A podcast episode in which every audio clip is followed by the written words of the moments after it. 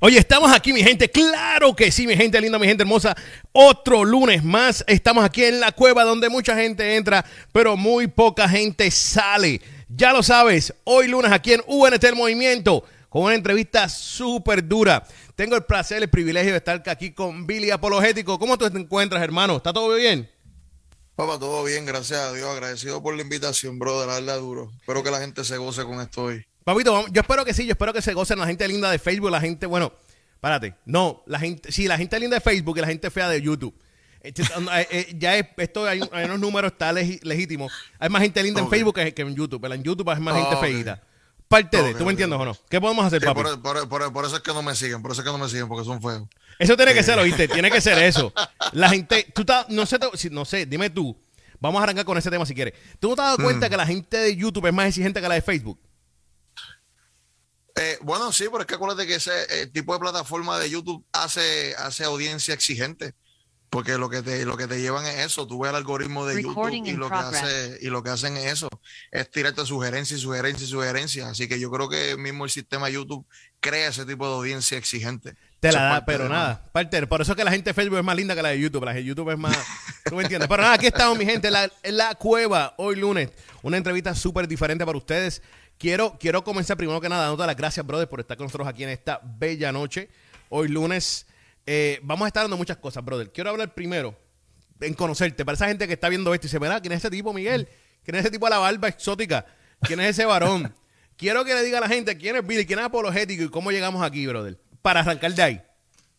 Pues Eso es bien básico, eh, bien cliché. Sí, ok. Eh, como dijiste, mi nombre es Billy Morales y si es Billy no es un apodo. Mi nombre es Billy, literalmente es Billy Morales. Y tengo 31 años recién cumplidos. Llevo en el Evangelio, wow, desde el 2007. Desde el 2007. No vengo de una casa cristiana como tal. Eh, pero tras de una persona que me insistió demasiado, me jaltó la vida por tanta invitación, llegué a los pies de Cristo. Así que mi gente que está ahí, que son personas que predican el evangelio a la misma gente todos los días, no se cansen, porque yo soy producto de eso. Este, y nada, este, me convierto y cuando me convierto, pues me enamoro del Señor de manera ridícula y comencé a buscar y a buscar a buscar a buscar a buscar. Eventualmente me, me ungieron en mi iglesia como evangelista y luego de eso pasé a ser parte del staff del grupo de jóvenes. Y ahí trabajando con jóvenes es donde me comienza esta, esta hambre por la apologética. Porque, que no sepa, yo ¿verdad? me dedico a lo que es la apologética. La apologética básicamente, es la defensa de la fe. ¿okay? La, la, la rama de la teología que se encarga de utilizar argumentaciones tanto para gente dentro de la iglesia como fuera de la iglesia. Cuando hablo dentro de la iglesia es que nosotros mismos tenemos preguntas y nosotros mismos tenemos dudas. Así que la apologética es la herramienta que ayuda al creyente a reafirmar la fe que ella tiene, pero ayuda entonces con el diálogo para el no creyente. Personas que tú le citas la Biblia pero no la creen, pues entonces un tema de ciencia, un tema de filosofía, eh, quizás siendo cabeza de ministerio y llevo como unos 6, 7 años estudiando la apologética per se. Me gusta el baloncesto, me gustan los videojuegos. El que quiera una pela en FIFA, que me tire, que estamos ready. ¿Ok? Que estamos ready pero tiene que ser un hijo de Dios de PlayStation, porque yo no le meto el Xbox. Los que están en Xbox son predestinados a la perdición.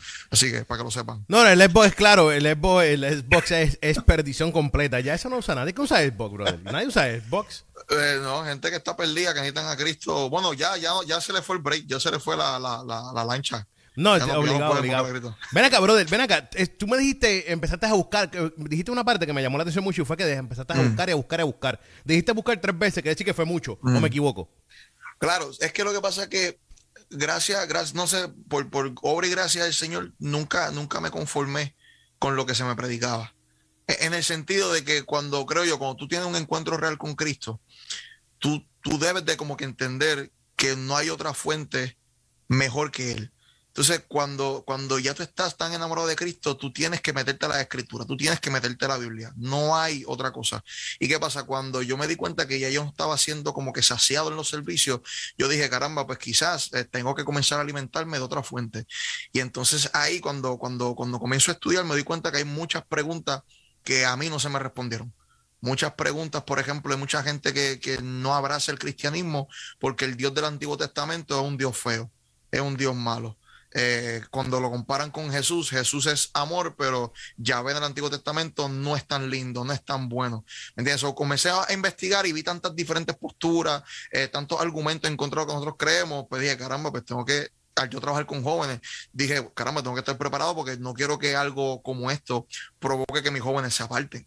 No quiero que una, una pregunta que yo no sepa contestar, de momento un joven eh, eso le llegue al corazón y diga, pues mira, el evangelio no sirve, cuando yo sé que no es real, porque yo puedo, yo puedo vivir bien en el evangelio aún no teniendo toda la respuesta, pero no todo el mundo es así. ¿Me entiendes? Así que yo más bien me preparé por el amor a otro. Más bien me preparé para, para, para aquellos que necesitan esa respuesta. Me llama la atención porque eso que acabas de decir es súper real y se entiende, lo comprendo full. Pero lo que pasa es que hoy en día estamos viviendo en una, en una forma de que si yo siento que a mí el pastor de mi iglesia o el líder de mi iglesia no me está dando la respuesta que yo busco, empaco y me voy. Bueno, ahí, ahí, bueno, es que hay un problema porque habría que definir cuál es la respuesta que estoy buscando. ¿Estoy buscando la respuesta bíblica o estoy buscando la respuesta que justifica mi mala conducta o justifica lo que yo creo. Porque hay, dos hay, dos hay dos personalidades, porque hay una, hay una persona que puede ser que esté en contra de su pastor porque se da cuenta que lo que está predicando su pastor no es ni bíblico. Y, yo entiendo esa lucha. Ahora, hay otra gente que son unos charlatanes que como el pastor los confronta, el, pastor no le pasa la mano, el pastor eh, no le perdona una, pero pues entonces también se molestan. hay que, habría que definir qué tipo de persona estamos hablando, porque si eres un tipo de persona que tú piensas que el Evangelio, que Jesús, que Dios, que la Biblia se va a acomodar a lo que tú quieres, tú no sabes lo que es el Evangelio. Eso no es el evangelio. Nosotros nos miramos a la luz de la palabra y toda aquella, que toda aquella cosa en mi vida que esté desalineada, yo tengo que ajustarme. La Biblia no se ajusta a mis necesidades. El pastor no debe ajustarse a mis necesidades. Tiene que predicar la palabra del Señor, punto y se acabó. Si te pica, pues ráscate. ¿Me entiendes? Tienes que, tienes que enderezarte. tienes que enderezar. Tienes que enderezarte. Ven acá, tengo, tengo una pregunta. Y, es que eso, eso que acabas de decir también y compartir eh, pasa mucho y sucede muy frecuente. Pero quiero saber algo. Mm. El, eso de buscar por al lado y estudiar, como tú dijiste, el, la, creo y entiendo yo en lo personal, yo Miguel Monte, que es lo adecuado y lo correcto. Pero los pastores de las iglesias o los líderes no promueven esto. Eh, si tú vas a una iglesia, si tú vamos a una iglesia y yo le digo, pastor, eh, o estoy hablando con alguien, le digo, mira, tengo este problema, me pasa esto, quiero más, me siento como que no estoy recibiendo todo lo que necesito. Ah, pues vete al instituto, o vete aquí, vete aquí, vete aquí, aquí, mm. aquí. No puedes irte a otro lado a buscar esa información. ¿Qué tú entiendes de esto, Billy? Que el pastor está siendo más un predicador y no tanto un maestro. Porque aquella, persona que es maestro reconoce la importancia de, buscar más allá. Mm. Y la misma palabra nos exhorta esto, porque la palabra nos dice que la sabiduría pesa más que el oro y la plata. Pero antes de buscar el oro y la plata, que busquemos la sabiduría. No hay problema con eso. ¿Y qué pasa? Lo que no entendemos es que al final del día, caballo, la verdad hija de Dios. ¿Me entiendes? La encuentres en la palabra o la encuentres en otro libro que no sea literalmente la Biblia, toda verdad proviene de Dios. Así que, por ejemplo, cuando yo estudio filosofía, toda verdad que yo encuentre en un libro de filosofía, primeramente parte de Dios. Que la gente que lo está diciendo no conoce o no reconoce que proviene de Dios, otros 20 pesos, eso no importa. Cuando tú, por ejemplo, eh, es que te estudias Hechos 17, está Pablo en Atenas y Pablo se encuentra con los atenienses y, y, habían dos corrientes filosóficas en, en, ese lugar que eran los estoicos y los epicúreos. Ellos, dice la palabra, que invitan a Pablo al Areópago y en el Areópago era el lugar en el que ellos comienzan a debatir ideas novedosas, empiezan a filosofar. Y Pablo, mira qué brillante, Pablo dice, ustedes eh, eh, al entrar aquí he visto que son bien religiosos y qué brutal porque son tan religiosos que incluso adoran al Dios desconocido, porque ellos tienen una, una estatua, ellos tienen una adoración a, un ídolo que le dicen al Dios desconocido. Ellos no estaban pensando en el Dios de, de Pablo, pero Pablo lo utilizó para su ventaja. ¿Me entiendes? Y luego en ese mismo texto, él dice, porque sus propios poetas dicen esto. ¿Ve? Pablo utiliza el mismo conocimiento de ellos para utilizarlo, apuntarlo a Dios. ¿Ok? Eso qué pasa? Yo, a mí se me permite utilizar el conocimiento natural que tenemos para utilizarlo como herramienta para llegar a Dios. No hay problema con eso. Por ejemplo, Pablo dice en Romanos eh, que, que, Dios se manifestó de manera visible a través de la creación, de modo tal que ya nadie tiene excusa para no creer. ¿Qué significa? Que cuando yo estudio las ciencias, yo puedo ver evidencia de que Dios existe. O sea, la ciencia no es del diablo, ni nada de eso. Eso no es del diablo, en lo absoluto. Y algo que yo creo que es un problema es que, como tú mencionaste, vete a un instituto. ¿Por qué? Porque el creyente tiene que esperar a un instituto para aprender teología básica. ¿Por qué? ¿Por qué? Porque la iglesia no se preocupa de educar a la iglesia sin tener... Sí, no, sí, exacto, porque no es como que ahora vamos a tener que todo el mundo sean teólogos. No, no, no, es, lo básico, es lo básico. Sí, lo básico. Y te, y te digo, Javi, cuando yo comencé esto de apologética, yo me creí un monstruo en la apologética. Yo me creí un tiburón que me iba a comer los nenes cruz. Pero cuando yo me empiezo a topar con la gente dura de verdad y yo me di cuenta que mi teología era una basura, que yo no sabía nada de lo que estaba predicando, yo no sabía nada de lo que yo estaba hablando, que yo mismo dije un montón de disparates en el altar, yo dije, pero, pero, pero, ¿qué pasó aquí? ¿Me entiendes? Porque todo eso se pudo haber evitado si me hubiesen enseñado un poquito. ¿Me entiendes? ¿Y qué pasa? Como te dije, a veces en la iglesia se procura más la predicación y no tanto la enseñanza. Porque yo no digo que la predicación en sí sea mala, yo no digo que eh, el utilizar un mensaje para apelar a las emociones sea malo, porque somos seres emocionales. Mía, mm. Pero algo que, que, tendremos que hacer también y es que no son ni mm. prédicas ya, ahora son enseñanzas de vida o cosas de experiencias vividas. Porque ya ni la prédica se lleva, ni la prédica se lleva a cabo ya tampoco. Claro, claro. Y, y como digo, yo para mí, en mi humilde opinión, yo doy, yo doy espacio a todo, siempre y cuando todo lo que se haga provenga de la palabra. Como te dije, somos seres almáticos. So, yo creo que cuando la iglesia no ataca los, los emocionales que tiene su, su gente, hay un problema también. ¿Me entiendes? Porque hay mucha gente en depresión, mucha gente con, con papi, yo, yo, yo padezco de ataques de ansiedad. ¿Entiendes? Eso me da, ¿me entiendes? Y, y, y, yo no voy a estar, yo oré, yo reprendí un montón de cosas y siguieron pasando. Y yo se fui un psicólogo, ¿Me entiendes? Pero, pero en mi iglesia tenemos, tenemos hasta en el mismo discipulado, tenemos una sesión que brega con las emociones porque yo soy un ser almático y lo que yo soy hoy no lo soy porque me da la gana, sino porque yo he sido eh, la acumulación de experiencias vividas desde el pasado hasta hoy, ¿me entiendes? Hay cosas que me marcaron y yo tengo que ver con eso. So, no tengo problema con que de vez en cuando hay algo emocional y hay algo motivacional, no tengo en contra, pero cuando ese es el 80% de lo que se dice o el 90% de las cosas que se dice, hay un problema en la iglesia, porque el 90% debería ser esta, en mi opinión, eh, este, predicación de manera expositoria donde la palabra es el centro de todo y, yo tengo que llevar doctrina en la iglesia. Se tiene que predicar doctrina. No se supone que solamente yo ve el púlpito para en un momento donde yo motivo y la gente salga motivada y se acabó. Hay que enseñarle los fundamentos básicos del evangelio. Hay que enseñarle la verdad que nosotros afirmamos en Cristo, porque si no, papi, cuando salgan allá afuera la, afuera la gente va a estar bien confundida y lo más seguro, hay muchos pastores que hoy tienen gente en su iglesia que se hace llamar cristiano y llevan cinco años siendo cristianos y hay que reevangelizarlos porque no son, no son cristianos realmente. Ven acá, ven acá. Y eso es, pero una pregunta, ¿eso es culpa de ellos mismos o culpa del pastor de la iglesia? De los dos, de los dos. Se culpa de los dos, se culpa de ambos. Culpa de la cabeza porque no tiene una buena enseñanza y culpa del miembro de la iglesia que no estudia la Biblia. ¿Ves? O sea, eh, eh, y yo no estoy defendiendo algo, te voy a decir algo, yo te entiendo 100%, estoy de acuerdo a 100% y no voy a defender al, que está mal porque no estudia por su propia forma o manera. Pero también sé que por muchos años nos, han educado en la iglesia que tenemos que seguir a nuestro pastor. Y mucha gente padece esto. Yo me recuerdo mm. que yo estuve cuando cogí la, la, las casas de capellanía. Eh, no voy a decir nombre porque no es el trabajo aquí, pero tenía esta mm. persona que está con nosotros en la clase de capellanía. Brother, que esta muchacha casi traba al pastor. ¿Tú me entiendes o no? El profesor de capellanía decía algo. No, no, no, mi pastor no dijo eso. Así que eso tiene que estar mal. ¿Tú me entiendes o no? y yo creo que ahí está el mayor problema, en no poder saber escuchar. Yo no estoy diciendo que, que lo que me está diciendo Billy ahora mismo esté 100% correcto, pero yo tengo que escucharlo, porque de ahí yo me siento y voy a estudio en la palabra, busco. Habrá, ¿Es verdad lo que dijo de hecho, en, hecho? ¿Es verdad lo que dijo Pablo? ¿Es verdad esto? Y ahí yo me educo y puedo seguir para adelante con esto. El problema es que muchas veces idolatramos a los pastores, a los líderes. ¿Es o no? No, totalmente. Y, y, mira, y cuando tenemos esta postura, eh, pasan, pasan dos cosas. Número uno, solamente yo me alimento de lo que me dice mi pastor y no busco cómo yo alimentarme en la intimidad, no leo Biblia, no busco porque mi pastor es el que me, suple todo.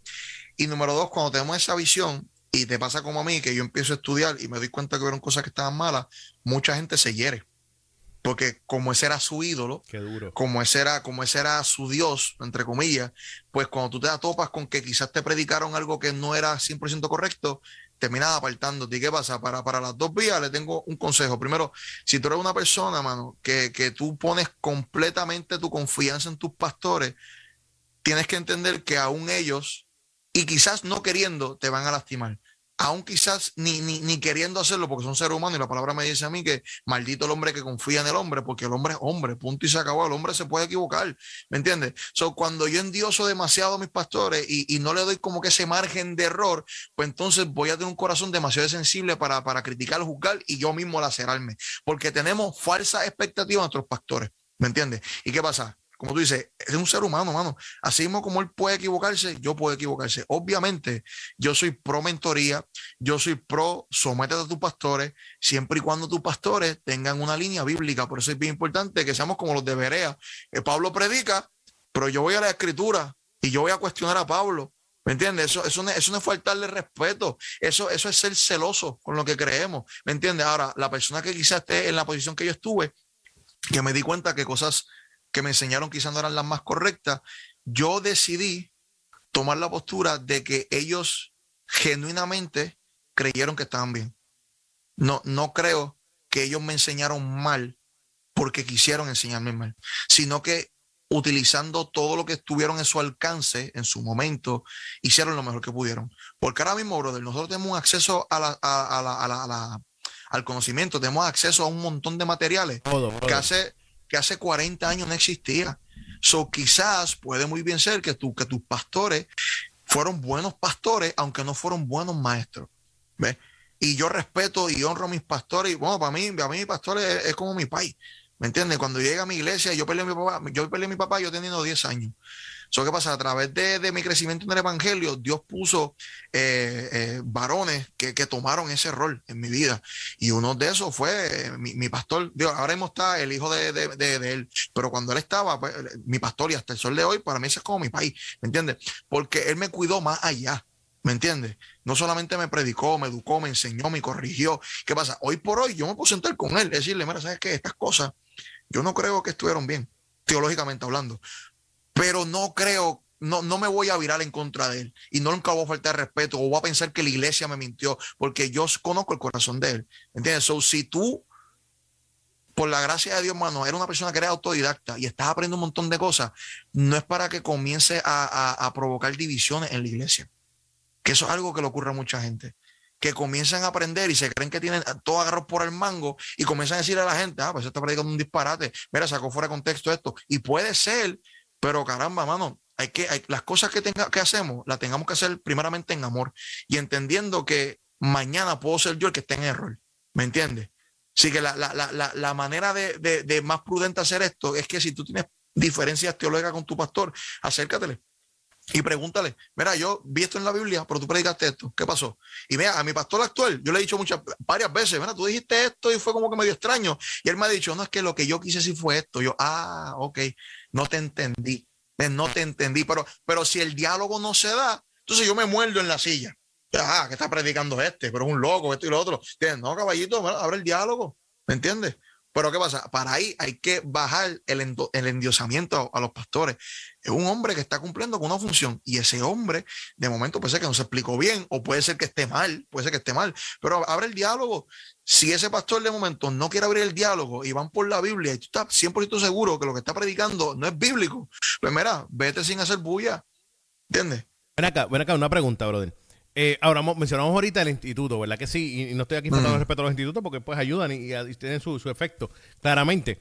Pero hoy en día sabemos que mucha gente, em, la manera de poder estudiar para la gente es vía estos institutos. Eh, mm. si, si, yo voy, Miguel Baldo, de pastor, pastor, voy a ir a estudiar a, no sé, a una universidad de bla, bla, bla, y voy a estudiar bla, bla, bla. Ah, yo no, mira, mi hermano, hijo, no, vete, a, vete, a, vete al instituto creo que te va a hacer más efecto el instituto. De verdad que sí, el pastor, el Néstor, es un duro en esto. Lleva 35 años dando clases ahí. Ven acá, eh, ah, ¿qué en tu opinión? No estoy hablando profesionalmente y si eres profesional, pues amén. Pero en tu opinión personal, en tu opinión personal, ¿el instituto tiene el mismo factor o, hace el, ayuda igual de manera que tú eres estudiar por ti mismo o irte a estudiar a una universidad?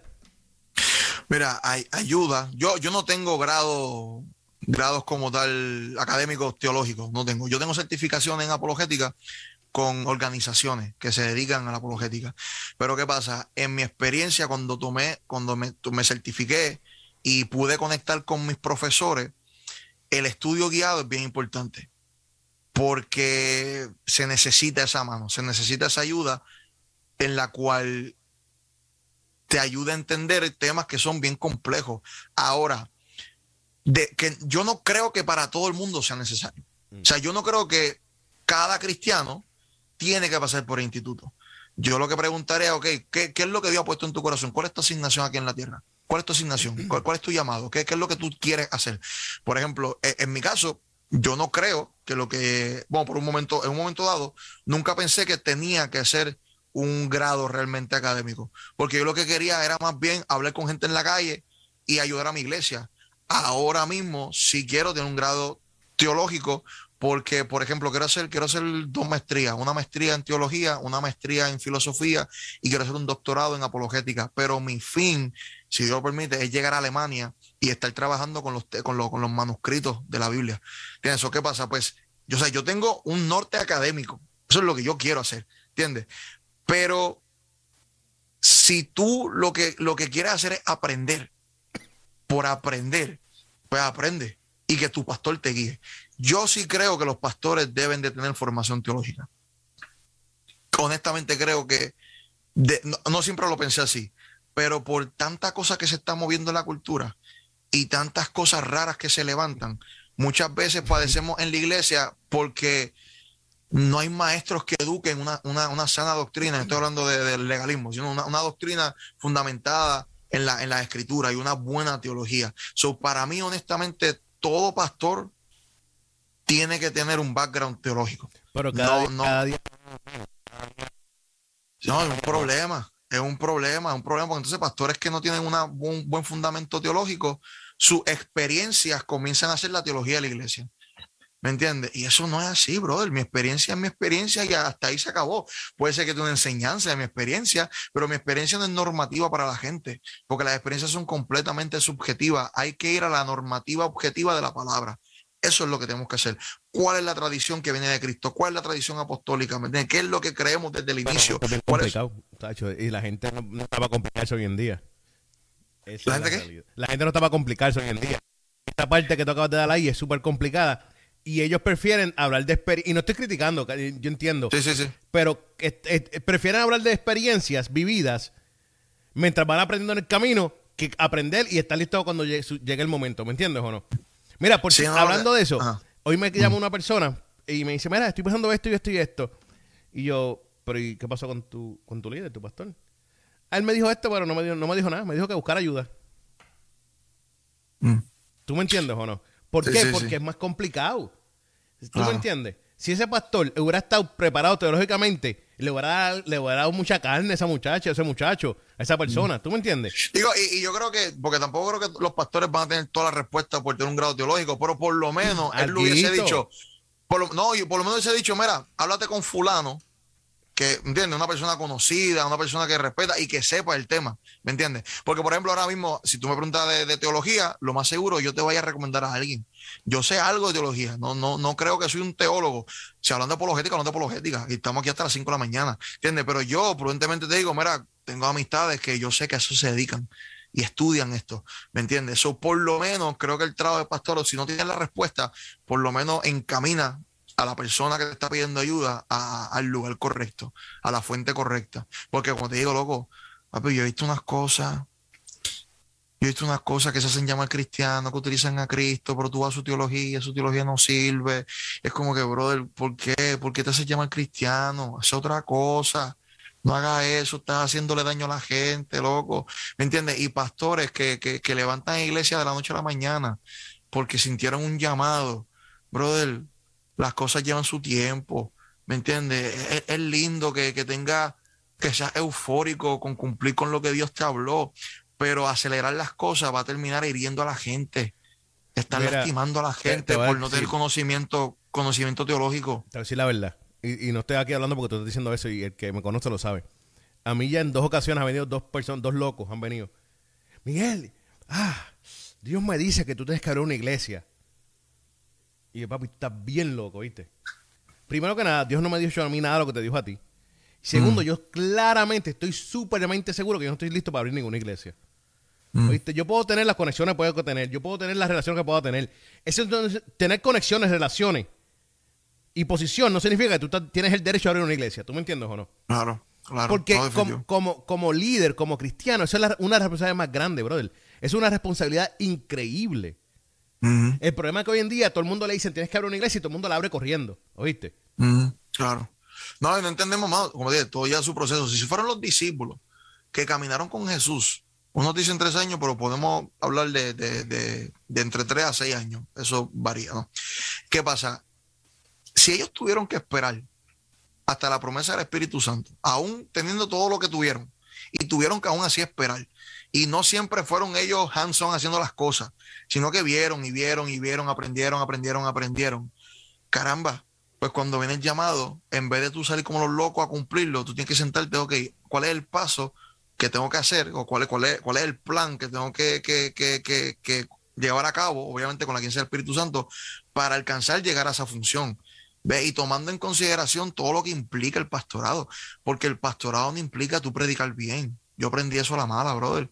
¿Entiendes? Yo Predicar estoy bien con- hace cualquiera, hablándote claro. no, papi, papi, yo soy líder de jóvenes, llevo seis años, como cinco o seis años, siendo líder de jóvenes. Papi, y yo decía, esto va a ser fácil porque yo predico bien. No, papi. La- las mejores prédicas mías no tienen efecto. Lo que tiene efecto es que tú te sientes con la persona, que tú ames a la persona, que tú cuides la persona, que tú, que tú, que tú conectes con la gente. Papi, eso fue lo más difícil para mí. Mira, papi, predicar soy- bien ayuda al Mm. ego. Ayuda al ego. Eso es lo que ayuda a Mm. predicar bien. Sí, sí. Eso Pero al digo, ego. para, para mí, loco, lo más difícil de todo este proceso que llevo como líder de jóvenes, loco, fue el comenzar a amar genuinamente a la gente. Papi, yo no sabía lo que era eso. Tú sabes, te digo algo, y, a decir- y aquí yo lo he dicho miles de veces en la emisora y, y en lugares, y, y lo digo sin ningún temor. Para mí, esa es la parte más difícil de ser cristiano. Para mí, en lo personal. Claro. Lo más difícil para mí de ser cristiano es amar al prójimo. Yo decir, Sí, yo decir al- a alguien que me cae súper mal, ah, yo lo amo y lo respeto. Eso es sumamente complicado para mí. Sí, es la no, realidad, brother. definitivo. Entonces, ahí es que yo sé que Dios está en el asunto, porque si fuera por mí, por mis deseos carnales, yo le puedo romper la cara a mí. Ahora mismo lo miro y le rompo la cara. Pero entonces yo mirarlo y decirle, Shumana, te bendiga, brother. Espero que estés bien. Ahí No, es mano, que tú sabes. esa- ahí es que tú sabes. Y esa es la esencia de todo, mano. Esa es la plataforma del reino, porque cuando comenzamos a amar genuinamente a la gente, pues entonces yo comprendo que lo, cualquier cosa que yo estoy haciendo es meramente un servicio a la gente. Eh, Yo estoy, es- yo estoy para servir. Cuando la Biblia dice que son ministros competentes, un ministro es un sirviente, alguien que sirve. So, so, en Cristo yo soy ministro competente, yo soy un sirviente competente. Yo estoy sirviendo a la gente para que crezcan en Cristo. Y mira que bien brutal que dice Pablo en, si no me equivoco, en Efesios, creo que es Efesios 4, si no me equivoco. Tú sabes que hay un texto que dice, ¿verdad? Que, que, ¿verdad? que tenemos que llegar a, a la medida del varón perfecto, ese tipo de cosas. Pero no leemos el texto completo, porque el texto completo, él habla, ¿verdad? De que a uno constituyó como profeta, a otro como, como pastores, como maestros, etcétera, etcétera, etcétera. Pero ¿qué pasa? Él en, en esencia lo que Pablo está diciendo es que lo que tú tienes, Miguel, me ayuda a mí para yo conocer a Cristo. Lo que yo tengo te ayuda a ti para conocer a Cristo. Así que yo entendí que toda capacitación que yo tengo es para capacitar a otro. Duro. Y toda capacitación que tú tienes es para capacitar a otra persona más. Y en comunidad, en el cuerpo de Cristo, es que comenzamos a conocer realmente a Cristo. No existe tal cosa como un cristiano siendo un llanero solitario. No existe eso. ¿Me entiendes? So, cuando nosotros no entendemos que realmente tenemos que amar a, la gente y tenemos que amar al prójimo, y, y- no, y no solamente amar al prójimo como a ti mismo, porque luego la vara, la vara se levanta, porque dice, ámense como yo lo amo a ustedes, dice el Señor, dice Jesús. ¿De qué manera, de qué manera tenemos que? De manera tal que yo tengo que dar mi vida por ti. ¿Entiendes? Y eso, se- eso se pone bien feo, se pone bien apretado, porque también cuando vamos a las cartas de Juan, Juan dice que aquel que no ama a su prójimo anda en tiniebla y no está en la luz, y es un hijo del diablo. Un hijo del diablo, aquí en la Biblia no está diciendo un pecador asqueroso, no, no, está diciendo, tú no amas a tu prójimo, tú eres un hijo del diablo, tú andas en oscuridad. Brother, y eso, lo- y te digo nuevamente, ahí es que muchos de nosotros, sin darnos cuenta, fallamos. Eh, en- eso, es, eso es Cristiano 101 y es lo primero que fallamos. Claro, es que tú sabes qué pasa, porque los pecados que se ven son fáciles de cubrir porque yo me abstengo Sí, y ya. real, real. Pero am- amar a otro, papi, empieza aquí, empieza adentro. ¿Y qué pasa? Tú tienes que comenzar a, Rick Warren dice algo, mano, que, me encantó. Él dice, estamos tan enfermos como nuestro secreto más íntimo. Qué duro. Hecho Rick Warren es duro.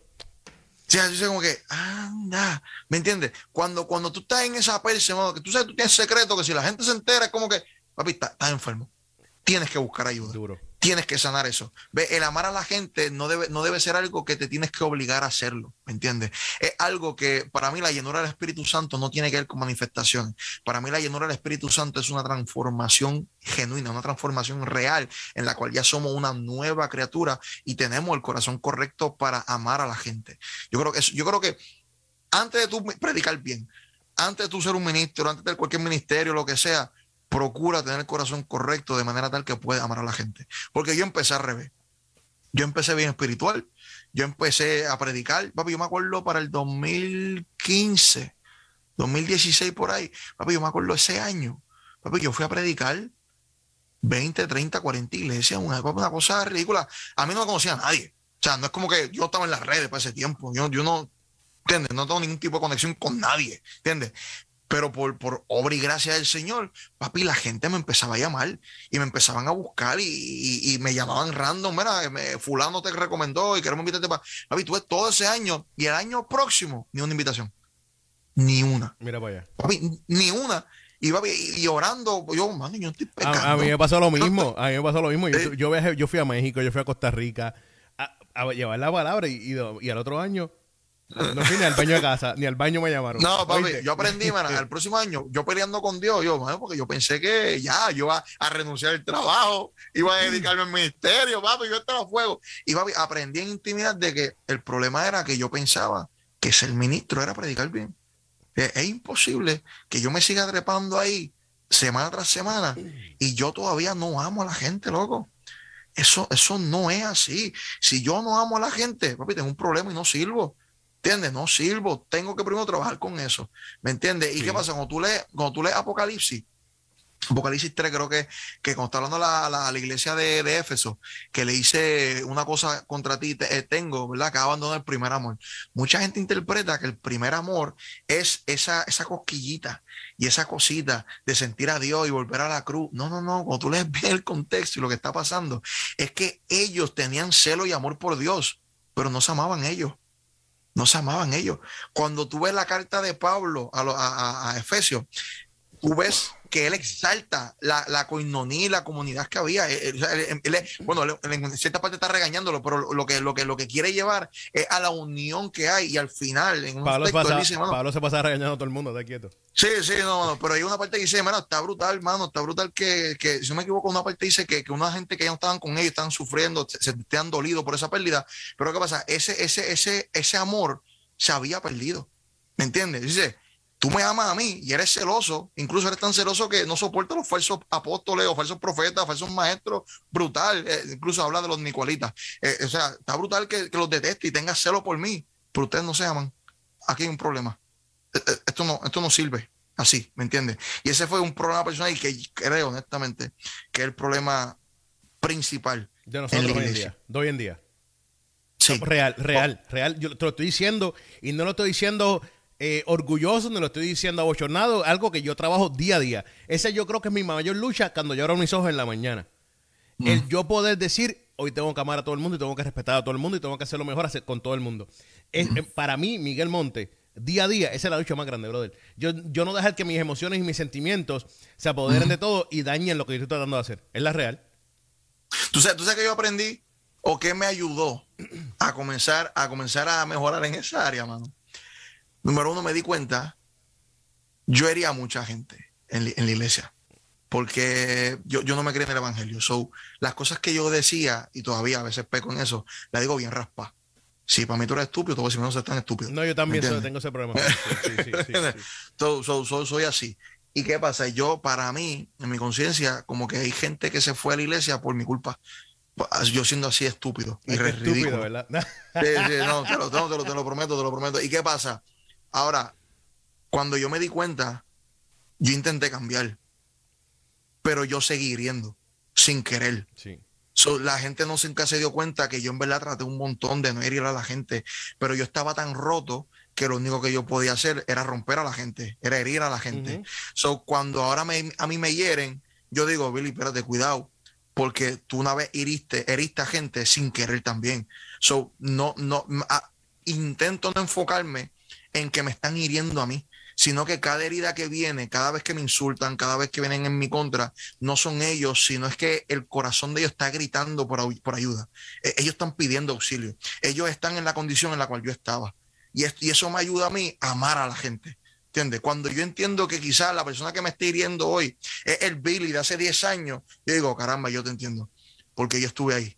Y, puede ser que en ciertos aspectos iría gente queriendo, queriendo haciendo, hacerlo, pero hubo un montón de veces que, sin querer hería gente, sin querer lo hizo. Y cuando, cuando, cuando eso, eso vino a mi conciencia, eso, eso, cuando entendí eso, pude perdonar a un montón de gente, gente que me estaba haciendo ridiculeces, yo le daba, yo le daba pichón. Papi, yo, yo, yo, tenía, yo tenía mecha bien corta, loco, papi, yo estaba, yo, era bien volado. ¿Entiendes? Bueno, yo, yo peleaba acá, yo peleaba acá, papi era, papi era de, de, de, de la avispa de aquí de Ponce. No sé si tú conocías a gente, esa gente, pero es una, ganga que había bien fea en Ponce. Y papi desde, chamaquito me decía, el que te toca en la, en la escuela y tú no lo toques para atrás, yo te voy a ti. ¿Entiendes? yo crecí peleando con todo el mundo. No, yo te creo, sí. Oye, en cuarto grado, me recuerdo esta historia, brother. En cuarto grado, es que uno crece así. En cuarto grado yo llegué a mi casa llorando. un chamaquito me cogió y me reventó. Mi, mi padrastro en el momento dice que tú estás llorando. ¿Qué el medio? Papi me cogió por la camisa, me llevó a casa el chamaco, me hizo tocar a la puerta y yo no pude volver para mi casa, él velándome, hasta que yo le rompiera la cara al chamaco. Aquel chamaco me dio con todo. Pero tuve yo, tuve yo que realmente darle en la cara al chamaco, desbaratarlo para poder llegar a mi casa porque no me, no me dejaba salir de ahí a Entonces yo te entiendo completamente. Yo sé lo que me estás diciendo. y, nosotros, y nosotros crecemos con eso. Sí. y, llegamos, o sea, la gente está equivocada. Tú no llegas al evangelio y de momento, chabún, y eres otro. No, mano, eso, eso todavía se queda. No, y te, digo algo, te digo ah, algo. En el camino, mientras uno va creciendo, más cosas van pasando a uno en su vida que te llevan a ser más de, de, mecha corta o te empujan más hacia eso. ¿Tú me entiendes o no? Eh, y cuando tú llegas a Dios, tú tienes que cambiar eso y se te hace difícil. A veces la gente dice, mira, te digo la verdad, todo claro, yo, yo fumaba, yo bebía, yo hacía un par de cosas que no tenía que hacer, y para mí esas cosas yo las dejé así, al instante, así, así. Mm. Yo dejé de fumar, dejé de beber al instante, ahí, toma, se acabó la cerveza, se acabó el cigarrillo, se acabó esto, lo otro, todo se acabó. Papi, por mi temperamento yo no podía cambiar, se me hizo bien difícil, brother. Mi temperamento a mí se me hizo difícil, es más, te digo, te lo dije hace unos segundos atrás, a de hoy todavía me levanto y digo, Señor, ayúdame con esto hoy. Mm. ¿Tú me entiendes o no? Sí, sí. Y no, pues yo me acuerdo cuando yo iba los viernes para, el grupo de jóvenes, literal, un montón de veces, yo antes de ir de casa, yo me miraba en el espejo y decía, Billy, hoy no vas a ser ridículo. Hoy, hoy, hoy no vas a ser estúpido, hoy vas a amar a la gente. Tranquilo, soportalo, aguanta, ¿ok? No, no digas estas cosas. Papi, yo tenía que darme terapia antes de ir de casa. Porque es que era algo que, se apoderaba, mano. Es algo que, que, era incontrolable, mano. Pero o sea, y por eso es importante tampoco nunca abandonar ese tiempo íntimo con el Espíritu Santo, porque esa, esa, transformación solamente lo provoca Él. No hay otra cosa. Por eso digo que el Evangelio no se trata de yo obligarme a hacer o yo obligarme a abstenerme. Esta en esta relación en la cual literalmente Dios te cambia, mano. Sí, es cierto. Ven acá, Billy, mencionaste temprano ahorita algo de, de, de jóvenes. Por cierto, checate el internet. No sé si tu internet o la batería es de la cámara o el celular se está yendo porque se te está frizando esto acá. Eh, está frizando. Sí. Te quería preguntar algo. Mencionaste temprano a los jóvenes y que se cuando llegaron a la universidad ahí es que más se perdían y este porcentaje. Y eso es algo mm. que, te digo la verdad, que me llama la atención porque yo lo estudié. Yo hice, me recuerdo, un reportaje y todo, eh, hablando de esto, de esto mismo, de la alta tasa de jóvenes que llegaron a la universidad y se apartaban y se alejaban de Dios. Eh, ¿Por qué te llamó la atención eso a ti? ¿Y cómo tú entiendes que podemos arreglar ese problema? Porque hoy en día creo, y, nuevamente, aquí no estoy apuntando de ni justificando ni, ni, nada de por el estilo, pero hoy en día vemos que las iglesias tienen más jóvenes que antes, casi unos 10 años atrás, pero ya no están enseñando las cosas o hablando como se hablaba antes, como se hablaba el evangelio antes. Ahora estamos un poco más abiertos para traer a estos jóvenes y que no se nos aparten. Pero creo que tampoco es lo correcto, brother. Dime tú, dime tú cómo tú crees y por qué te llama a ti la atención. Bueno, yo creo que el, problema es que nos envolvemos tanto en entretener a la gente que no la educamos, como tú dices. O sea, y, a veces nos conformamos con tener mucha gente en un templo, pero no tener muchos discípulos de Cristo. Y ese es el problema, como que me conformo de que mi asistencia esté alta, pero no lo educo. Y cuando, y cuando mi conformismo viene por la cantidad de gente que tengo en mi, en mi iglesia, pues entonces no estoy atendiendo lo que se supone, porque yo, uno corrigiendo a la gente, se te van a ir. Si se le fueron a Jesús, que se te vayan a ti no es nada. ¿Entiendes? Pero si se van, que se vayan porque estás enseñando lo que tienes que enseñar. yo creo que en mi, en mi caso, como te dije, a mí me dolía cada vez que yo veía gente que, que por preguntas ridículas, preguntas sánganas, que tienen respuesta, pues sus líderes o sus pastores lo que le dijeron fue, eh, ora y ten fe, ora y ten fe. Cosas que son sencillas de responder. Y no estoy diciendo que no hay coral, y no estoy diciendo que no hay que tener fe.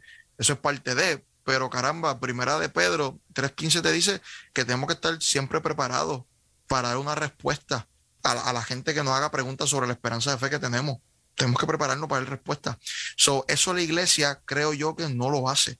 So, nuevamente, el problema es que no existe, o si lo existen son bien poquitos, los pastores que realmente son maestros, los pastores que al igual que, que, que le, le, le interesa tanto la experiencia con el Espíritu Santo, la experiencia del servicio, de igual manera que le importe la educación de su gente, el crecimiento y la madurez de su gente.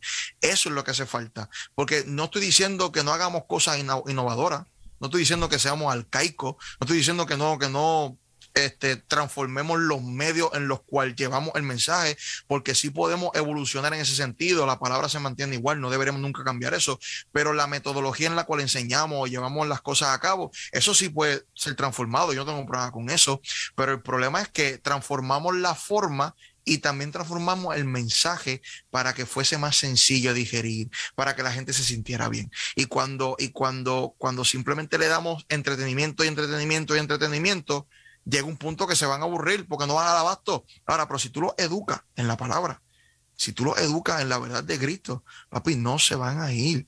No hay forma, ¿me entiendes? Y cuando tú intentas ser una iglesia que sea pertinente para lo que culturalmente está sucediendo, que es otro punto, a veces no predicamos cosas que son relevantes a la cultura. Eso es un problema. Real. ¿Entiendes?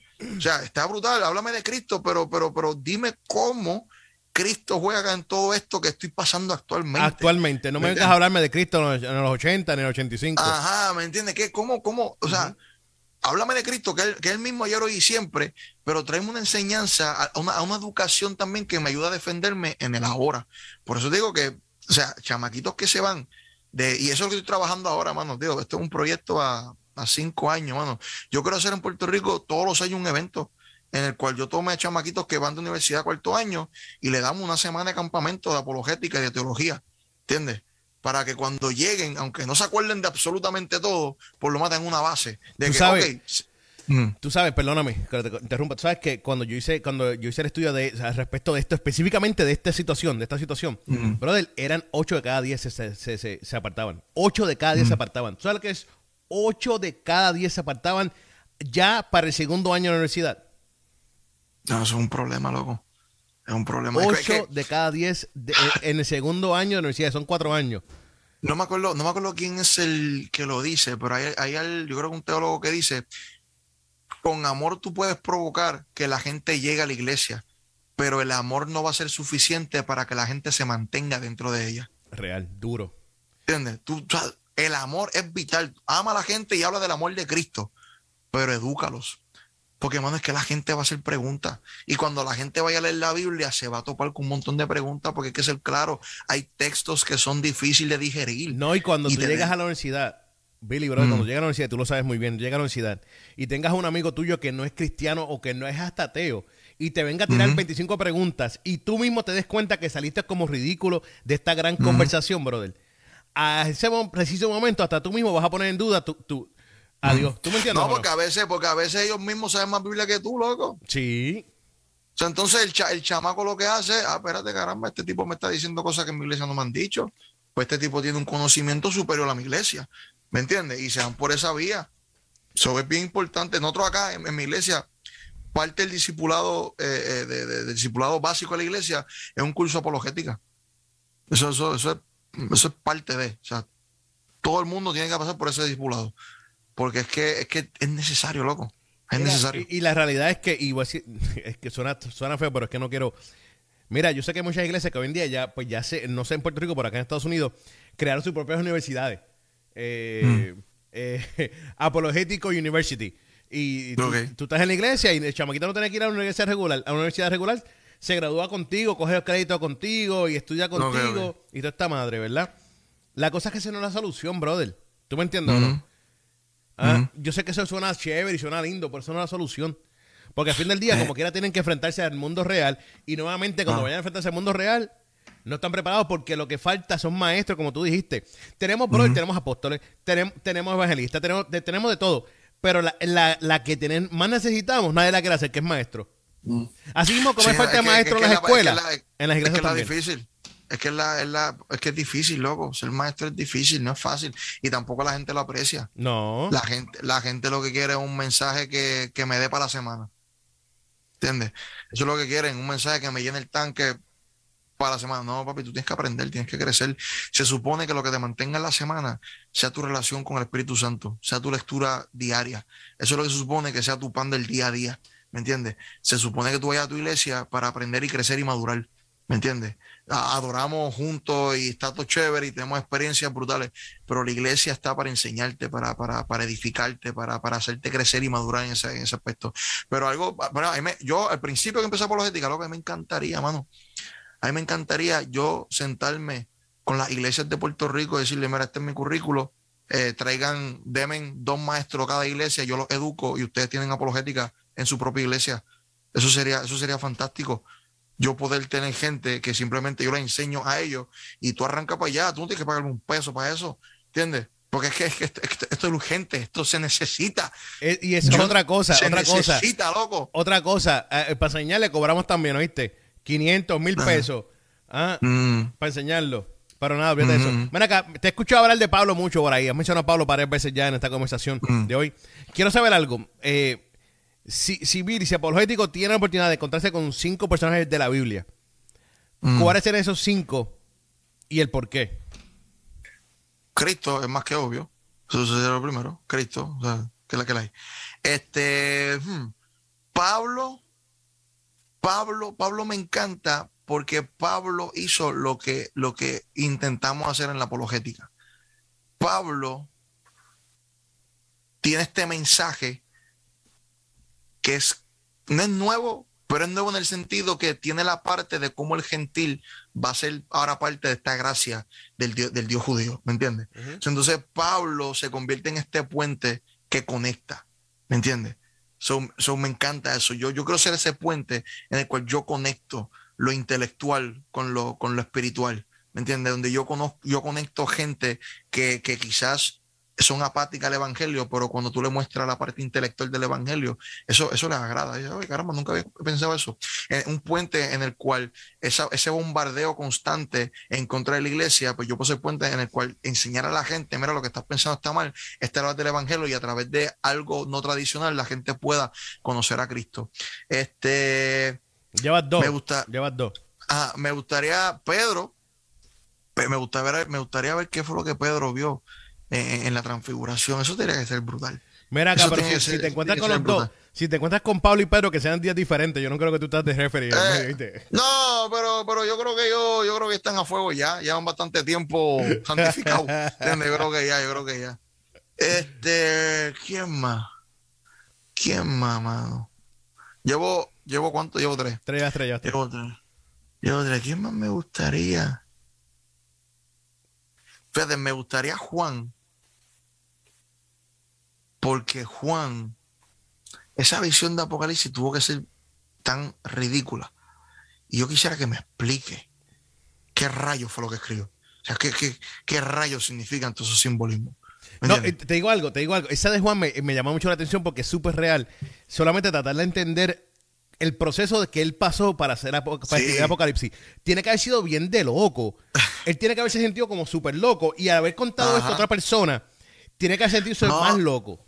Papi, y entender, entender el por qué utilizó el mecanismo que utilizó para escribir lo que escribió, porque ese género apocalíptico nosotros no lo tenemos hoy. So, por eso tenemos tanta escatología y diferentes pensar en ese tema, porque lo que es bien difícil realmente. So, decirle, caballito, explícame, ¿qué, qué, qué pasó aquí? Hmm. Ah, y por último, mm, Por último. Por último. Fíjate, creo. Interesante, ¿eh? Creo. No sé si Elías.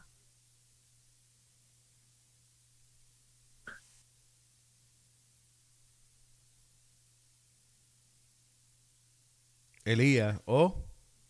No sé si Elías. Estoy entre Elías, Enoch. Elías, Enoch. O Job. Yo, yo, yo, yo, siempre yo, quisiera conocer a Job. Yo también quisiera Yo creo que Job. Yo creo, yo creo que Job. Porque está brutal. Yo quisiera compartir con Job. Porque creo que yo me puedo, yo en lo personal, yo me puedo identificar un poco más con Job y tratar de entender cómo él pudo sobrepasar todas estas cosas y sobrellevar las situaciones. Que creo que una, historia de Job hoy en día, tú sentarte con Job hoy en día, ayudar a mucha gente. ¿Tú me entiendes? Que, que Job de una conferencia cogería a varias personas y las partes por medio. ¿Tú me entiendes o no? no, no, yo, yo lo, yo, porque yo no me puedo relacionar, pero me gustaría entender. Claro. ¿Cuál fue, cuál fue ese proceso? ¿Me entiendes? ¿Cómo, cómo fue eso, mano? ¿Cómo, cómo, cómo fue que pudiste? ¿Entiendes? Y pudiste entre comillas, porque también se puso estúpido al final, ¿me entiendes? No, obviamente, pero, creo que por eso digo que mucha gente se puede relacionar con Job, porque muchos de nosotros estamos en ese proceso y nos ponemos estúpidos en el camino. Mm, ¿Tú me entiendes? Y él coja para la gente en una conferencia, Sacho, allá en, una iglesia allá grande, saluda a los pastores de la iglesia grande, y le metemos a Job, papi. Digo, mala mía, mala mía, voy a cambiar mi, mi, mi, elección. Dale, no es Job, ¿a quién? No es Job, Adán. Adán. Adán. ¿Por qué Adam? Ahora quiero saber por qué. Para preguntarle, caballito, ¿qué pasó? Papi, pues tú sabes. ¿Qué pasó, loco? Tú sabes, tú sabes. ¿Por qué? pero, pero, ¿por qué, loco? ¿Cómo? Y dime, ¿cómo era esto antes? ¿Cómo era? ¿Y cómo fue? Sí, bueno, ese, yo creo que es la mejor pregunta que se le puede hacer a Adam. Adam, ¿cómo era esto antes? ¿Cómo era esto antes? Después que tú me lo dañaste. Ay, pues, caballito, eh, si era, ¿y por qué, mano? ¿Qué, qué, lo, qué lo fue? ¿Qué, ¿Qué, pasó? Y también preguntarle realmente qué era la serpiente esa, pero yo no creo que fue una serpiente realmente. Pero, ¿qué, qué era? ¿Qué, ¿Qué, fue eso que se escribió como serpiente? ¿Qué, qué, qué era? ¿Cómo se ve y qué sé qué rayo? Pero, pero creo que Adán, sí, creo que voy con Adán. Qué duro, Adán. Adán, está dura. Adán está dura.